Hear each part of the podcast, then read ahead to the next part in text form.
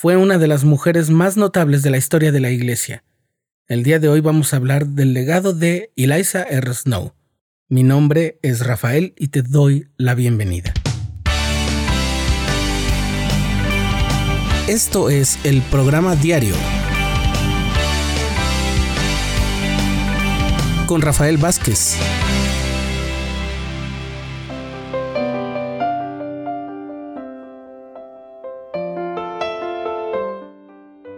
En el verano de 1878, un grupo de 13 hombres y mujeres jóvenes de Mayfield, Utah, salió a disfrutar de un día de navegación en un lago cercano. Por desgracia, un fuerte viento tomó por sorpresa al grupo y los paseantes murieron ahogados, excepto dos de ellos. Los pobladores, llenos de dolor, tuvieron que enterrar a 11 jóvenes, incluida una pareja comprometida que fue sepultada en la misma tumba.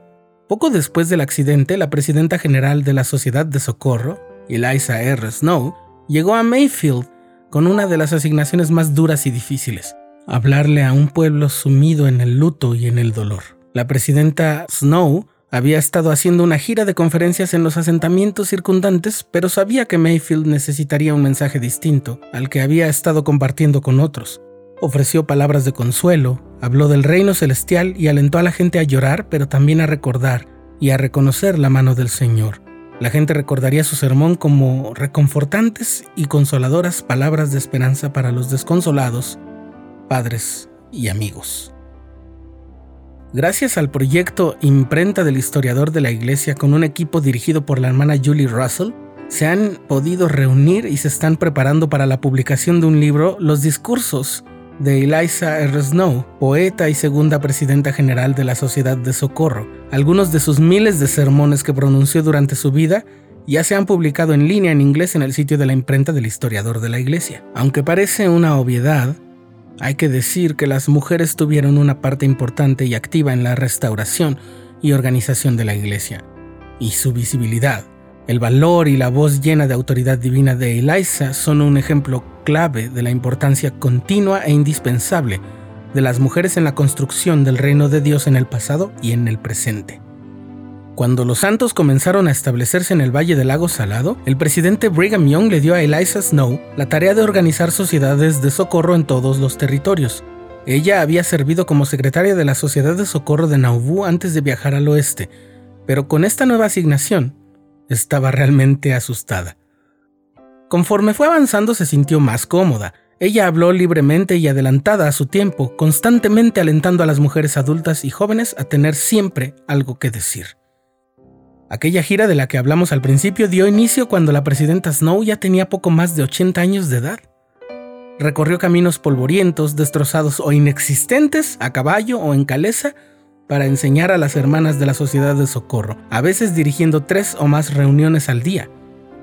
En el nuevo sitio web dedicado a sus discursos también se puede ver un mapa interactivo para conocer dónde viajó y dónde enseñó la presidenta Snow. Sus audaces enseñanzas sentaron las bases para la organización de la Sociedad de Socorro que hoy disfrutan millones de mujeres en el mundo. Ella siempre puso de relieve que las mujeres eran responsables de lograr su propia salvación lo que era un concepto muy extraño debido a que la mayoría de las mujeres en esos tiempos creían que sus esposos eran los responsables de la salvación de ellas. Pero Eliza Snow constantemente les enseñó a las mujeres que era necesario que se pusieran de pie y hablaran y dieran testimonio entre ellas para estar en condiciones de ocupar cualquier puesto que se les pidiera que ocuparan, un legado que siguen cosechando las mujeres de la sociedad de socorro en la actualidad. La propia presidenta Snow preparó más de 200 minutas escritas a mano que detallan sus visitas a los asentamientos en Utah y el sur de Idaho en cumplimiento de su llamamiento. Por lo que tenemos una fuente de primer orden para los discursos y otros detalles importantes de esa gran obra de administración. En la sesión de mujeres de la Conferencia General de octubre de 2019, el presidente Russell M. Nelson dijo, Con su rectitud y poder, Ustedes las mujeres hablan y enseñan con poder y autoridad de Dios. Ya sea por exhortación o en conversación necesitamos su voz para enseñar la doctrina de Cristo. Esta invitación recuerda y refuerza las enseñanzas de la presidenta Eliza R. Snow.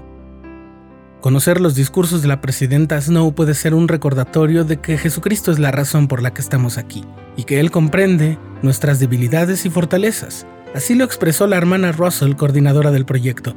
Eliza y sus contemporáneos, dice ella, me ayudaron a ver que no somos tan diferentes de nuestros predecesores.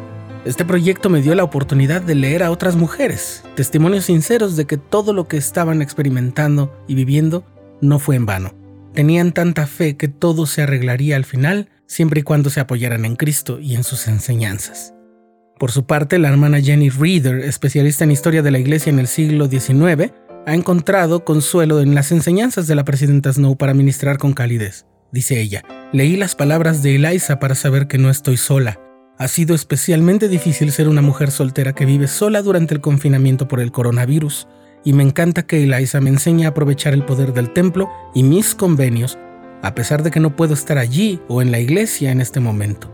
Ella me recuerda cómo llegar a las mujeres a las que ministrar con amor, calor y el espíritu. Me ha enseñado que al brindar alivio a los demás, encontramos alivio para nosotras mismas.